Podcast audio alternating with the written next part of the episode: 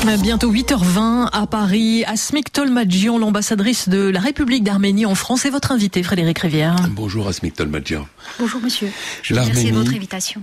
L'Arménie demande l'envoi d'une mission de surveillance des Nations Unies pour assurer la protection de la communauté arménienne dans le Haut-Karabakh, tombée mercredi dernier aux mains des forces azerbaïdjanaises. Est-ce que ça signifie que vous n'accordez aucun crédit aux déclarations du président azerbaïdjanais qui euh, affirme que les Arméniens du Haut-Karabakh seront traités comme des citoyens à part entière, que leurs droits culturels, démocratiques et religieux seront respectés.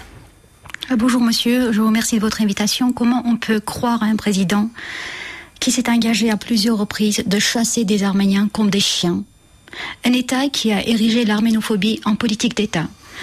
Un État, un président qui mène une vraie stratégie d'asphyxie contre la population du Haut-Karabakh depuis dix mois, à travers un blocus total enfermant le corridor de la Chine, qui est l'unique route qui lie le Haut-Karabakh à l'Arménie et donc au reste du monde, et ceci malgré l'ordonnance de la Cour internationale de justice qui a une force juridique contraignante.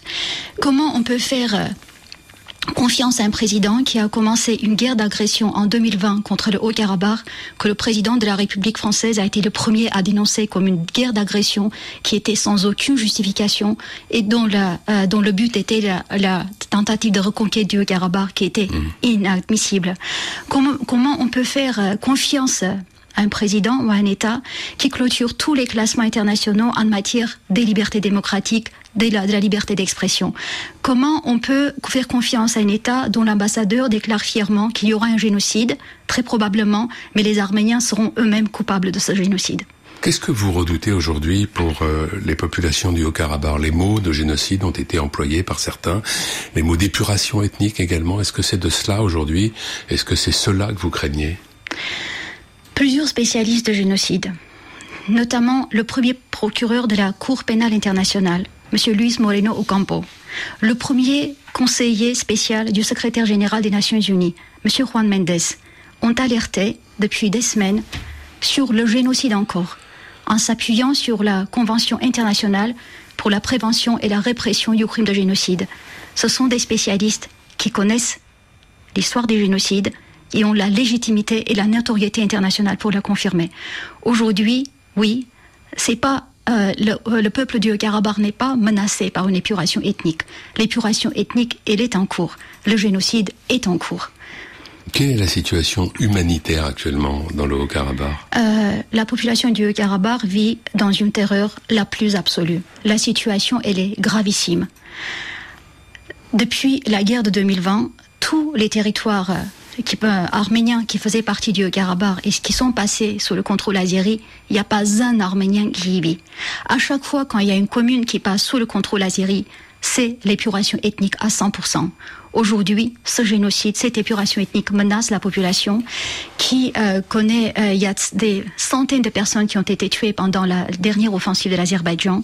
La population civile a été bombardée, des femmes, des enfants font partie des victimes, des milliers de personnes sont portées disparues, qu'on, on ignore leur sort, et aujourd'hui, euh, des milliers de personnes déplacés de force mm. ont pris aussi le chemin de l'exil, mais même sans une garantie de pouvoir quitter le Haut-Karabakh, parce que le corridor de la Chine continue à être fermé, et l'Azerbaïdjan a converti le Haut-Karabakh non seulement à un camp de concentration à ciel ouvert, mais c'est aussi une zone entièrement close où aucun journaliste, aucun observateur n'a accès. Donc le but de l'Azerbaïdjan, c'est qu'il y ait aussi pas de témoins à l'agonie de ce peuple. Est-ce que l'Arménie euh, est en mesure d'accueillir tous les Arméniens du Haut-Karabakh euh, qui souhaiteraient y venir? Euh, Vous savez, Vincent Duclerc, qui est historien et spécialiste du génocide, mmh. avait affirmé dans une tribune qui était publiée dans Le Monde qu'il s'agit aujourd'hui que tout ce qui se passe dans le Haut-Karabakh, aujourd'hui et depuis trois ans, il faut analyser dans l'histoire tragique du génocide arménien. Et il s'agit d'une destruction, d'une entreprise délibérée de destruction d'une terre arménienne et d'extermination de son peuple. Donc, l'Arménie, euh, aujourd'hui, l'Arménie veut prévenir la catastrophe. L'Arménie, aujourd'hui, ne veut pas que le Haut-Karabakh puisse avoir subir le sort qui a été réservé Hmm. à 9 dixièmes du territoire arménien, qui a été vidé des Arméniens en 1915 et qui a été et le, et le territoire arménien, l'espace arménien a été réduit de 9 dixièmes de son territoire. Aujourd'hui, l'Arménie ne veut pas que cette, euh, ce, ce destin de peuple arménien de, euh, des res- euh, des rescapés du génocide arménien qu'aujourd'hui encore, un siècle après le génocide, le peuple arménien prenne encore le chemin de l'exil sans retour possible. Mais aujourd'hui, bien sûr, euh, l'Arménie ne pose même pas la question quelle sera la ca- capacité d'accueillir ou pas. L'Arménie veut que la catastrophe soit prévenue, mais l'Arménie ne peut pas non plus lâcher ses compatriotes. Le président turc, euh, turc pardon, Erdogan va rencontrer aujourd'hui son homologue euh, azerbaïdjanais, Ilham Aliyev, dans l'enclave euh, azerbaïdjanaise du Nakhitchevan, qui est située entre l'Arménie et l'Iran et à la frontière de la Turquie.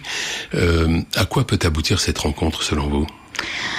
Je souhaiterais rappeler qu'est-ce que c'est que le Nakhitchevan? Le Nakhitchevan, comme le Haut-Karabakh, étaient deux terres, deux provinces arméniennes où les Arméniens vivaient depuis l'Antiquité et qui, par la décision de Staline, a été attribuée à l'Azerbaïdjan en 1921.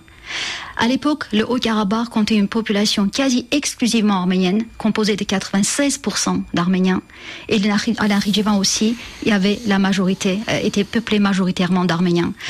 Dans l'espace de trois décennies, le Nakhitchevan a été, avait été privé entièrement de sa population arménienne à l'époque soviétique. Donc une épuration ethnique à bas bruit. Le, le patrimoine culturel arménien avait été complètement effacé. C'est ce qui risque, euh, ce qui risque d'être passé aussi, sans aucun doute, dans le Haut-Karabakh, s'il passera entièrement sous le contrôle azerbaïdjanais. Et euh, ce donc euh, et euh, le- les autorités azerbaïdjanaises et les autorités turques ne cachent pas depuis des années l'orientation de de, de faire sauter ce verrou arménien et d'établir une terri- continuité territoriale entre l'Azerbaïdjan et le Nakhitchevan, donc entre l'Azerbaïdjan et la Turquie. Le président Erdogan, il y a quelques années, pendant la reconversion de Sainte-Sophie, avait appelé son rêve le plus cher de restaurer le monde turc qui irait de l'Adriatique jusqu'à Bukhara. Donc, euh, réunifier, unir ce territoire, faire sauter, euh, assurer cette jonction terri- territoriale, reste euh, toujours, dans, en tout cas présent dans les propos des autorités euh, azerbaïdjanaises et turques. Et le président Erdogan l'a rappelé encore à l'Assemblée générale des Nations unies il y a quelques jours. La Russie était garante euh, de deux cessez-le-feu euh, dans le Haut-Karabakh euh, en 1994 et en, signé en 94 et en 2020. Euh, le président arménien a dit les systèmes de sécurité extérieure dans lesquels l'Arménie est impliquée se sont révélés inefficaces pour protéger sa sécurité et ses intérêts. C'est une critique à peine voilée de la Russie. Qu'est-ce que va changer la conquête du Haut-Karabakh par l'Azerbaïdjan dans les équilibres régionaux? Je pense que le président et le premier ministre arménien ont fait un constat. S'il y a une guerre en 2020, une guerre d'agression déclenchée par l'Azerbaïdjan, si aujourd'hui il y a une nouvelle guerre, encore une fois déclenchée par l'Azerbaïdjan, quand le Haut-Karabakh subit cette épuration ethnique, quand son peuple est devant et face à un danger de mort, ça veut dire que le système de sécurité n'a pas marché et que les forces qui devraient garantir la sécurité de ce peuple n'ont pas pu accomplir leur mission. Il y a eu des manifestations de colère dans la capitale arménienne contre le manque de soutien de l'Arménie au Haut-Karabakh. Euh, que répondez-vous à ces critiques? Le peuple arménien est extrêmement inquiet. Il est inquiet en Arménie, il est inquiet dans la diaspora. euh, et que devant ces désarrois, devant ces catastrophes annoncées dont les signes avant-coureurs étaient bien là, le peuple arménien ne peut pas rester silencieux et on peut comprendre l'inquiétude de ce peuple. Merci Asmik Tolmadjian. Merci. Bonne journée.